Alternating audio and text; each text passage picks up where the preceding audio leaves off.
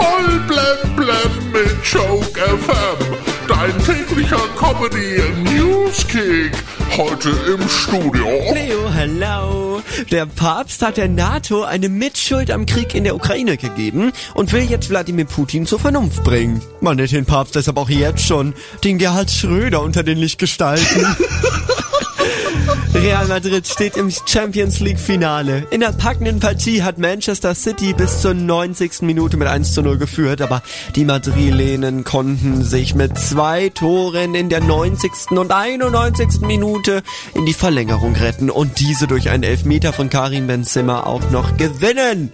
Ich muss schon sagen, diese Champions League Saison, die ist verdammt gut gescriptet. Die Schauspielerin Sophie Turner, vor allem kennt ihr sie von Game of Thrones, erwartet jetzt ihr zweites Kind. Da heißt es nicht Winter is coming, sondern Baby is coming. Der Bundesgerichtshof hat jetzt entschieden, wer im Corona-Lockdown seine Mitgliedschaft im Fitnessstudio nicht nutzen konnte, kann seine Mitgliedsbeiträge derweil zurückverlangen.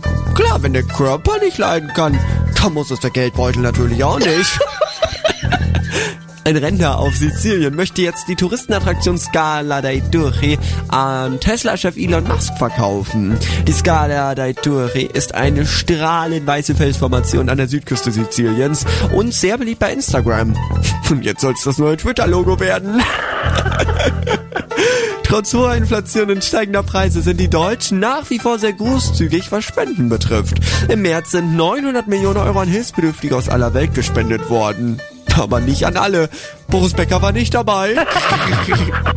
Laut einer Umfrage machen sich viele junge Menschen in Deutschland Sorgen um ihre Chancen auf dem Ausbildungsmarkt. Beispielsweise, weil es so viele Bewerber gibt.